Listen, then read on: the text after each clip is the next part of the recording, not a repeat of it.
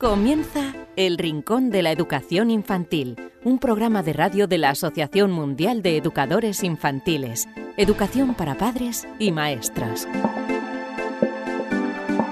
Hola a todos, queridísimos amigos y seguidores del Rincón de la Educación Infantil. Bienvenidos una semana más a este vuestro programa en el que tanto aprendemos sobre educación infantil.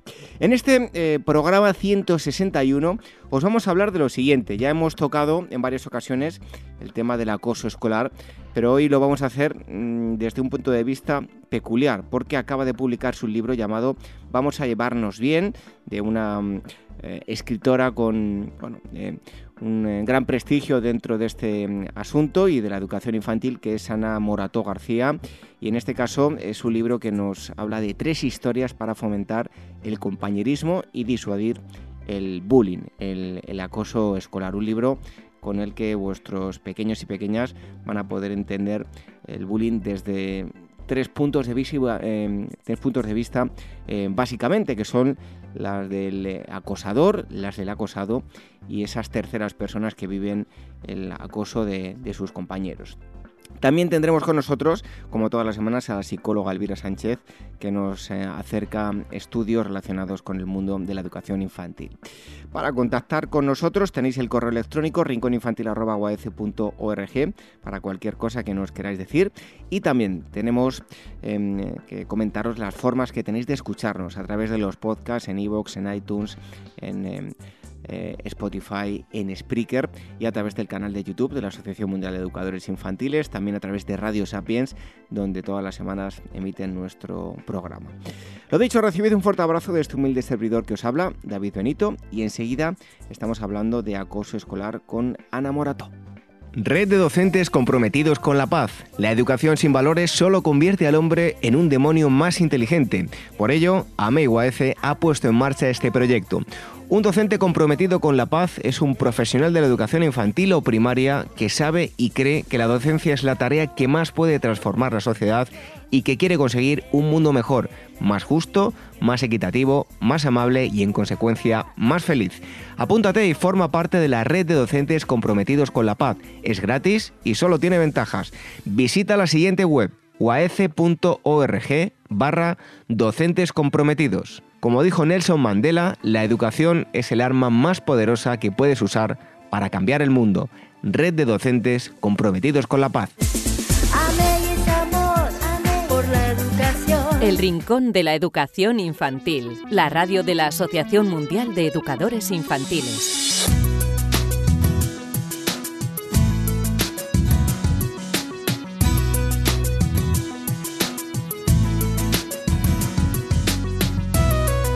Os hemos hablado ya en varias ocasiones de este mm, asunto. Hoy eh, vamos a aportaros nuevos datos eh, eh, que nos va a acercar una persona que conoce muy bien este mm, asunto, como es el, acoso escolar.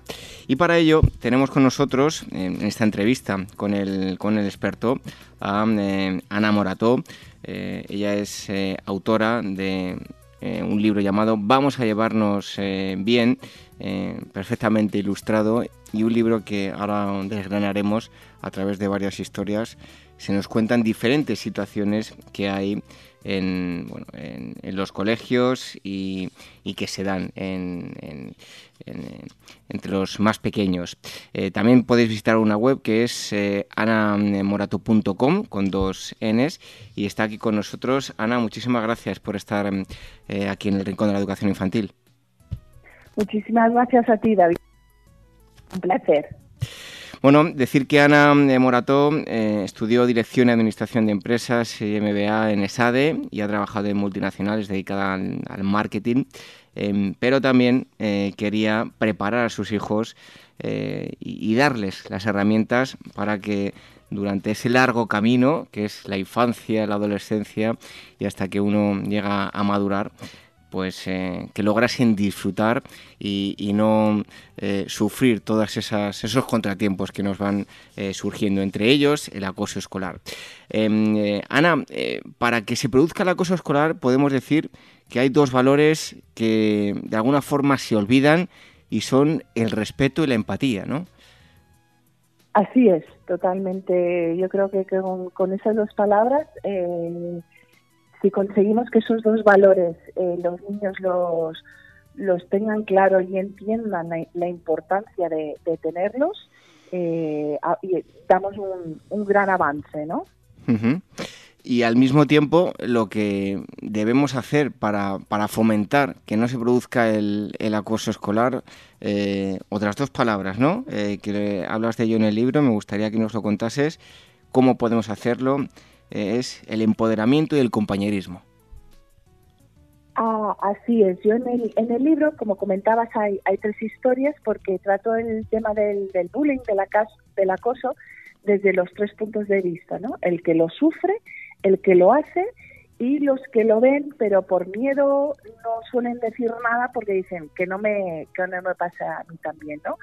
Y entonces en, en cada una de las, de las tres historias va explicando dónde, por qué hay una falta de respeto, por qué hay falta de, empatía, para que los niños vean las consecuencias, cómo afecta eso a las personas y luego pasa la parte de empoderamiento, ¿no? Yo para mí el tema del bullying obviamente es un problema que los colegios, los profesores tienen que estar encima y vigilar y, ayudar, pero también creo que, que, es importante empoderar a los niños, ¿no? Porque lo ideal o lo que yo creo a lo que se puede llegar es que sean los propios niños que no permitan ese acoso, ese bullying, ¿no?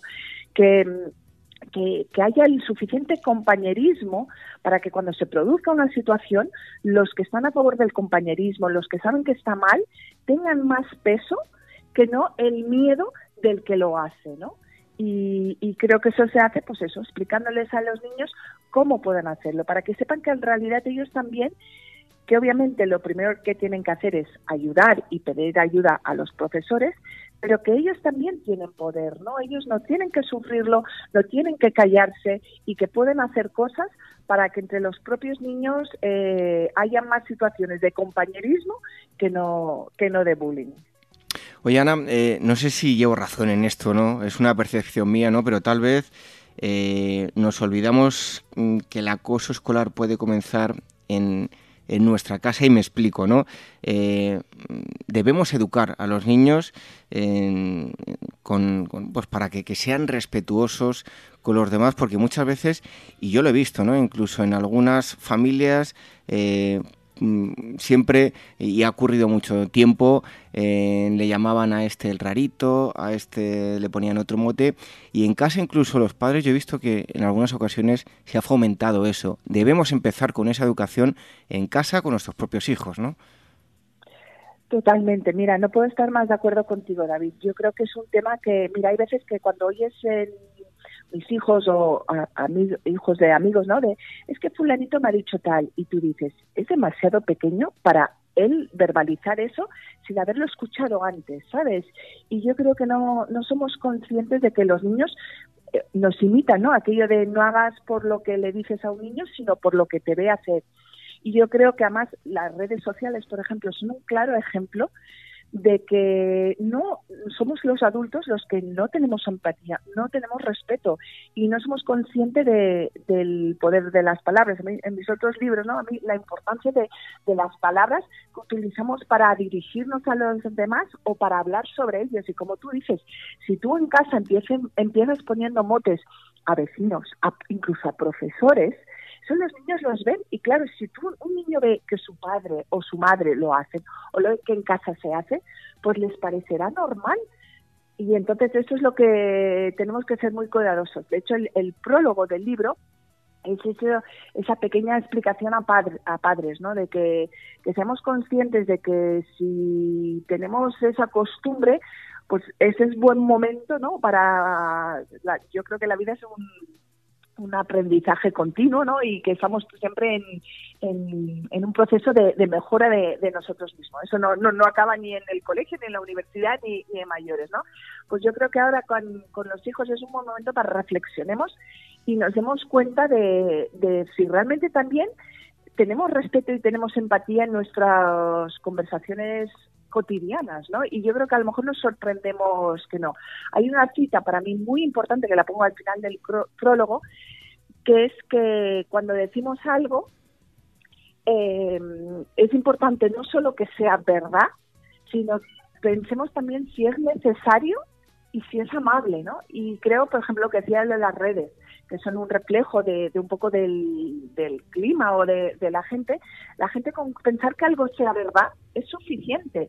Y yo creo que debemos dar un paso más y es pensar, bueno, es verdad, pero realmente en esta conversación o con esta persona es necesario, es amable. Y si nuestras palabras realmente pasaran por esas tres puertas y nuestros hijos vieran que pasan por esas tres puertas, yo creo que la convivencia, la convivencia sería mejor. Oye, Ana, eh, ya adentrándonos en, tu libro y sin desvelarlos demasiado, cuéntanos quién es la profesora Vanessa. Pues mira, la profesora Vanessa está, está inspirada en una de mis mejores amigas. Ella es, psicóloga, ella es Vanessa Mejías de, Tenerife. Ya es una persona que yo conocí, pues, no sé, a lo mejor 15 o más años y, para mí es una persona muy especial. Entonces, el, el, libro le quería hacer un poco homenaje, homenaje a ella. Pero así, en, lo que es el personaje del libro, la profesora Vanessa es una profesora que ha viajado por muchos países, muchos colegios, porque para mí era importante que estas tres historias eh, los niños vean que esto es mucho más cotidiano, ¿no? Porque muchas veces el, que sufre el bullying piensa, es que esto solo me pasa a mí, esto es solo en mi colegio. Y quería reflejar con, con eso que, que esto pasa en muchísimos sitios, ¿no? No solo en, en, el colegio del niño que, que, le está sucediendo. Entonces, ahí la importancia de poner una profesora que es el hilo conductor de las tres historias y que esta profesora pasa pues por tres, tres colegios, ¿no? Y en el primer caso, ella em, eh, está en el colegio de Marcos, que es el niño que sufre el acoso. En el segunda historia eh, está en el colegio de Luisa, que es la acosadora. Y en el tercer libro está en el colegio de Pilar y Jorge, que son esos niños que ven, que se meten con otros niños, que ellos sienten y, que no está bien hecho, pero que no se atreven a decir nada, ¿no? Y entonces la, la profesora Vanessa está ahí un poco en el fondo eh, intentando asesorar a esos niños, ¿no? Porque para mí también es importante que el libro fuera práctico, ¿no? Dar, a ver, no hay soluciones mágicas, ¿no? Y no hay una solución para todo. Y para mí una cosa también muy importante que pongo en el prólogo es que muchas veces es necesario la ayuda de un profesional, ¿sabes? De, de, porque hay casos con, con una gravedad que no se pueden resolver simplemente con los niños o con la, profesora de sus niños y, se necesita más ayuda. Pero aparte de eso, en, en general, la, la, profesora la profesora Vanessa intenta dar pues mm, apuntes y, y, cosas prácticas que, que yo creo que empleándolas pues se pueden conseguir mejoras incluso resolver resolver situaciones que es de lo que al fin y al cabo se trata bueno, ahora te voy a preguntar por las, las tres historias para que nos cuentes un poquito de, cada una, pero eh, hay algo que yo lo veo fundamental y que hay que trabajar eh, muchísimo los padres con, con, los hijos y es, eh, bueno, debemos meterse en la cabeza, ¿no? Que ningún niño o niña es culpable de que se metan con él, hay que trabajar la autoestima, que en la vida nos vamos a caer, nos vamos a levantar y que el éxito no es más que una sucesión de fracasos. Totalmente, totalmente, así, así es, ¿no?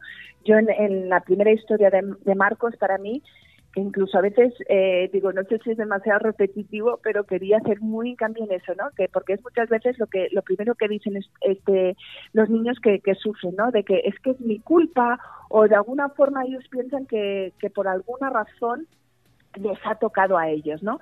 Y eso para su autoestima es muy importante saber que, que no es para nada culpa de ellos, ¿no? Y, y, eso intento hacer mucho hincapié porque es muy importante, porque entonces no solo está el daño psicológico de lo que le dicen, sino encima la culpabilidad, ¿no? Entonces ahí se mezclan dos cosas que realmente puede ser destructivo para la autoestima de un niño y eso obviamente pues la afecta para, para el resto de su vida.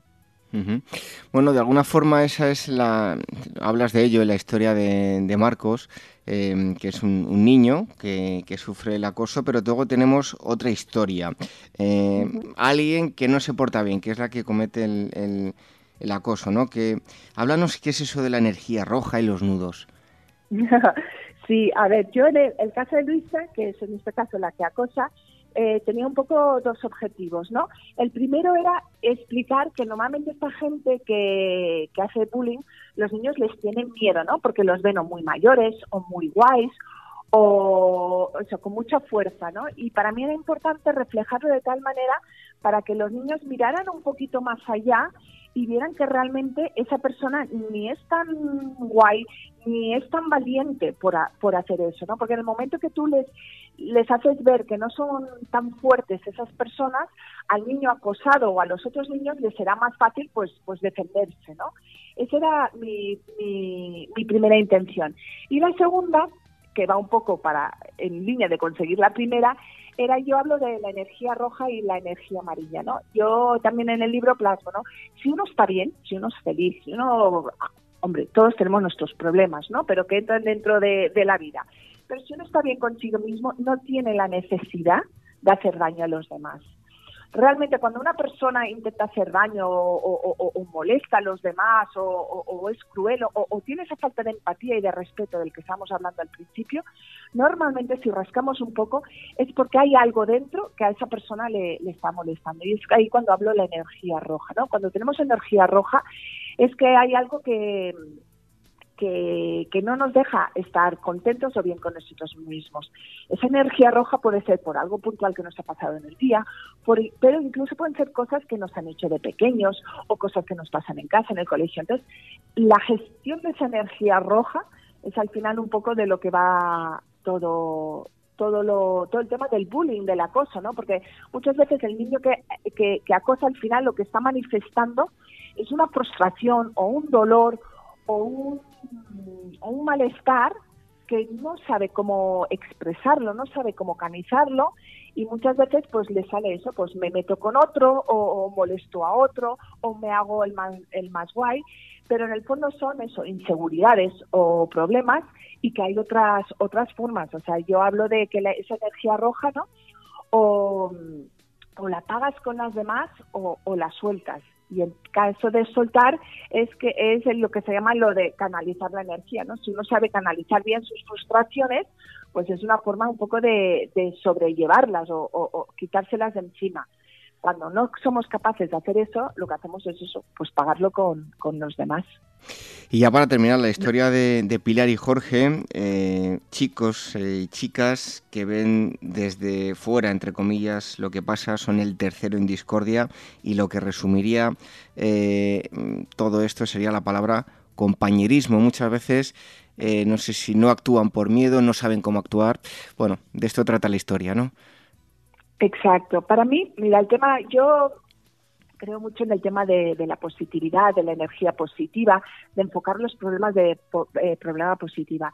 Y a mí cuando se habla del acoso y del bullying, cuando se dice mucho una palabra, al final se le está dando fuerza, ¿no? Entonces, pues, vamos, en vez de hablar del acoso y del bullying, vamos a intentar hablar de, lo opuesto, de, ¿no? de lo positivo que anula eso. Para mí ahí es ese matiz es, importante y por eso yo lo primero que hablo es, este libro es del compañerismo, porque realmente si conseguimos mm, eh, transmitirle a los niños o fomentar el compañerismo lo máximo posible, es entonces cuando el, el, acoso, el bullying, pues irá desapareciendo, ¿no? Y, y por eso hablo tan, tan importante del, del compañerismo. Y para mí es tan importante este tema como para que sea una asignatura en el colegio, ¿no?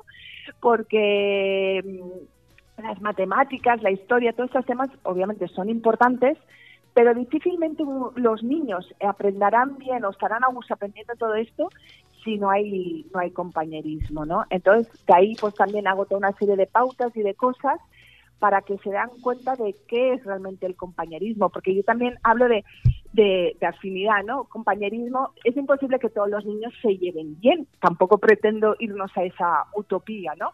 Es lógico que como nos pasa a los adultos, hay niños con los que tú te diviertes más, tienes más afinidad, te ríes más, y eso está muy bien, pero tú aunque no tengas tanta afinidad con un niño, lo que sí tiene que haber es ese respeto, ¿no? O esa em, empatía. Entonces, todos los niños son compañeros en que pueden ser más amigos o menos amigos de otros, pero que haya respeto y se lleven bien para que haya convivencia. Y eso para mí, como decía, eh, es digno de que sea una, una asignatura en los, en los colegios.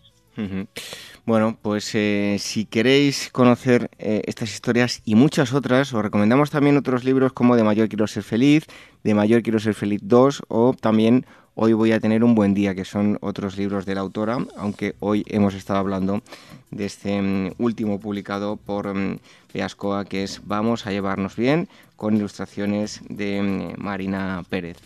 Em, Ana Morato, muchísimas gracias por haber estado aquí con nosotros en el Rincón de la Educación Infantil y hasta pronto. Vale, muchísimas gracias a ti, David. Un placer. Gracias.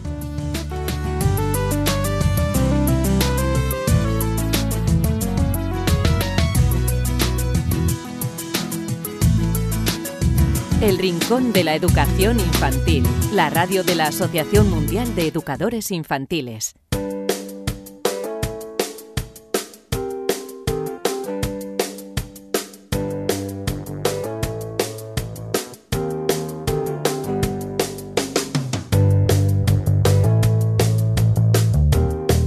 Una vez más, los estudios eh, relacionados con la educación infantil, con la pedagogía, nos eh, lo acerca la psicóloga Elvira Sánchez, que está un día más con nosotros. Bienvenida, Elvira. Pues un placer, como todas las semanas. ¿Qué nos traes hoy? Mira, eh, David, ¿recuerdas el estudio de la semana pasada en la que unos investigadores franceses habían descubierto que los niños que tenían hermanos mayores tardaban más en hablar que los que no tenían hermanos o que los que tenían hermanos mayores, pero estas eran chicas. Pues mira, hoy también te voy a hablar, a ver, un poco del tema de género, ¿vale? La Universidad de Granada ha realizado un estudio sobre la capacidad de liderar de las princesas Disney y para este estudio han analizado 621 eh, eh, papeles de ambos, de ambos sexos en 163 series de dibujos animados y revela un poco los estereotipos negativos con los que se relacionan los personajes femeninos en las series, así como también bueno, con los papeles secundarios. Así que después de esto, en la tele, vamos, después de lo que os voy a contar, eh, yo, vamos, en la tele yo sugiero que solo le pongáis documentales de fauna y flora a los niños, porque realmente eh, la verdad es que a lo que están expuestos en la tele es complicado de digerir. Y aunque bueno, hay que reconocer que las princesas Disney han cambiado mucho, porque bueno, esta Mérida, bueno, Mérida también es conocida como Brave, pues la verdad es que no tiene nada que ver con Blancanieves o con Cenicienta. Y es cierto que la compañía desde 1937 eh, ha ido adaptando el rol femenino a sus películas a la evolución de la mujer de la sociedad. Pero bueno, te cuento, te cuento, que esto tiene mucho todavía, todavía que mejorar. Dinos, Elvira, a ver si, si las princesas Disney eh, son un modelo para los niños. Pues mira, primero, solo tres de cada diez personajes importantes son mujeres. Esto es un dato también a tener en cuenta. Efectivamente, son muy pocas las veces en las que se puede ver a una mujer como protagonista principal de alguna serie o de película animada. Y además, el 66,4% de los personajes son chicos. Es decir, a ver, hay una chica por cada dos chicos. Y el papel de estas está desplazado en la mayoría de las ocasiones al de novia, madre o al del acompañante del protagonista o al acompañante del villano. Las series, pues tal y como dicen los investigadores, destacan a las mujeres como personas histéricas y consumistas. Y esto, por ejemplo, se puede demostrar en las Monster High, como bueno, es un ejemplo de la nefasta imagen que los dibujos animados transmiten de la mujer, porque a ver, son unas protagonistas absolutamente superficiales y que van al instituto en tacones súper maquilladas que siempre están hablando de su imagen y bueno, y cuya única o mayor preocupación es conquistar a los chicos, como explican los expertos. Y otro ejemplo de, este tipo de estereotipos, eh, de estas protagonistas, ¿no? Es, por ejemplo, la madre Sin Chan, que es una mujer histérica, gritona y bueno, y una loca de las rebajas. Y además, por norma general, los personajes femeninos muestran también, bueno, un físico sano, a veces, bueno, excesivamente delgadas, una característica que no está presente en los hombres. Solamente un porcentaje pequeño de mujeres, en su mayoría además de edad avanzada, presentan cierto sobrepeso o sobrepeso, lo cual en los hombres es más raro verlo. Y tenemos que, que, parece que las mujeres tenemos que ser y parecer perfectas, porque por ejemplo Elsa, por muy independiente y fuerte que, sea, ¿no? Es verdad que, que es monísima y que sería la típica niña guapa de clase. Y bueno, y para cerrar el tema, los autores de este estudio de la Universidad de Granada también extraen una importante conclusión y es que es impactante que la inmensa mayoría son también de raza blanca y en contadísimas ocasiones aparece un protagonista negro, chino o sudamericano. Y esto significa que, a ver, existe aún una lejanía no solo en el tratamiento igualitario entre sexos, sino también entre razas. Bueno, curioso este, este estudio relacionado con, los dibujos animados, con, bueno, con todos estos personajes, más allá de los dibujos. Eh, pero nos trae más cosas, ¿verdad, Elvira? Pues mira, ahora con lo de la vuelta al cole, bueno, a ver, ya llevan algunas semanas, pero cuando piensas en el cole, lo primero que uno le viene a la cabeza son las notas o los exámenes, ¿no? Porque al final, a ver, el cole es eso, es aprender eh, para ir, digamos, superando exámenes, que no debería ser así, pero es cierto, realmente es lo importante. Te voy a hablar de dos estudios que demuestran que lo académico no es lo único que importa, porque debemos darle más valor al desarrollo social y emocional de nuestros niños. Pues eh, adelante, Vira, cuéntanos. Mira, varios estudios nos han demostrado que lo académico, a ver, no es lo único que debe importarnos cuando nuestros hijos o los niños asisten a la escuela y que debemos dar más valor al desarrollo social y a la educación emocional de nuestros hijos, especialmente cuando son pequeños. Y te voy a contar por qué. Mira, el primer estudio, eh, publicado en 2015 en la revista American Journal of Public Health, encontró que las habilidades sociales en los niños en edad preescolar, en infantil, eran más importantes que su desempeño académico y que además eran un mejor predictor acerca de su éxito y bienestar en la vida adulta. Este primer estudio afirma que aquellos niños eh, de infantil, preescolar, que demostraban mejor competencia social, pues tenían mejores posibilidades de terminar el bachillerato, de asistir a la universidad, de conseguir un empleo, en comparación con los niños que tenían bajos niveles de competencia social. Y Elvira, ¿a qué se refieren con competencia social? Mira, se refieren a las habilidades sociales, emocionales, eh, cognitivas y de comportamiento, que son pues una pieza clave para lograr una adaptación social exitosa, ¿no? Y tener una mejor relación con, las otras personas. Y el segundo estudio, el otro que te traigo, se realizó en 2011, encontró que el nivel de autocontrol de los niños podría predecir mejor que el, coeficiente intelectual, el éxito que tendrían los niños en la vida adulta, a pesar de que el coeficiente, el intelectual pues siempre se ha relacionado con el desempeño académico. Y para ello eh, se le dio seguimiento a mil niños desde los 3 hasta los 11 años mediante pruebas que medían su autocontrol y al llegar a los 32 años se encontró que el autocontrol y no el cociente intelectual era el mejor predictor para tener éxito en el futuro, basado en aspectos como la salud, la riqueza, incluso bueno, las ofensas criminales. Y la explicación de todo esto es que los niños, a ver, eh, que no tenían un buen autocontrol, tenían mayores posibilidades de cometer errores en la adolescencia, lo que a su vez les llevaría a caer en bueno, estilos de vida o comportamientos dañinos. Y un ejemplo de esto que dan los expertos es que los niños que tenían bajo autocontrol comenzaban a fumar a los 15 años, abandonaban la escuela e incluso los expertos comentan que presentaban embarazos adolescentes. A ver, si bien estos estudios pues muestran que, que aspectos educativos como el desempeño escolar o el cociente intelectual a ver, no tiene la última palabra en cuanto al éxito de los niños en su futuro, sí nos da un mensaje claro, no solo las notas importan y debemos darle un mayor valor a la educación emocional y a las habilidades sociales desde temprana edad. Pues desde luego que no puedo estar más de, acuerdo contigo, Elvira.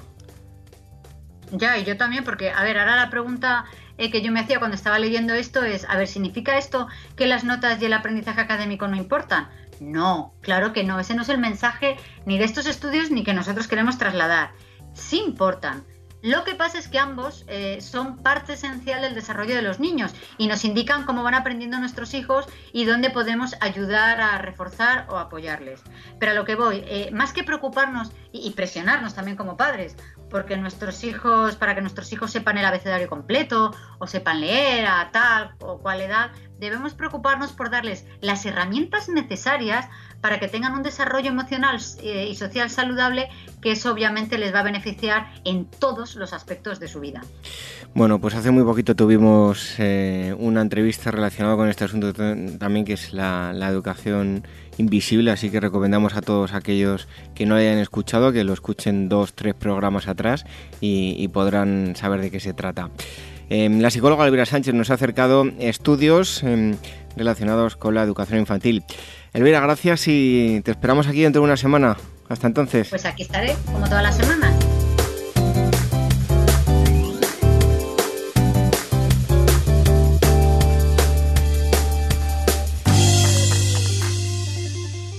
Red de docentes comprometidos con la paz. La educación sin valores solo convierte al hombre en un demonio más inteligente. Por ello, AMEIUAF ha puesto en marcha este proyecto.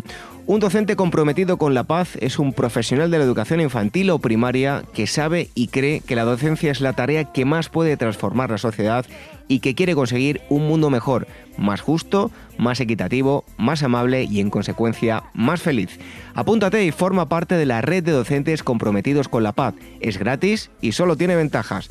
Visita la siguiente web uaece.org barra docentes comprometidos. Como dijo Nelson Mandela, la educación es el arma más poderosa que puedes usar para cambiar el mundo. Red de docentes comprometidos con la paz. El Rincón de la Educación Infantil, la radio de la Asociación Mundial de Educadores Infantiles.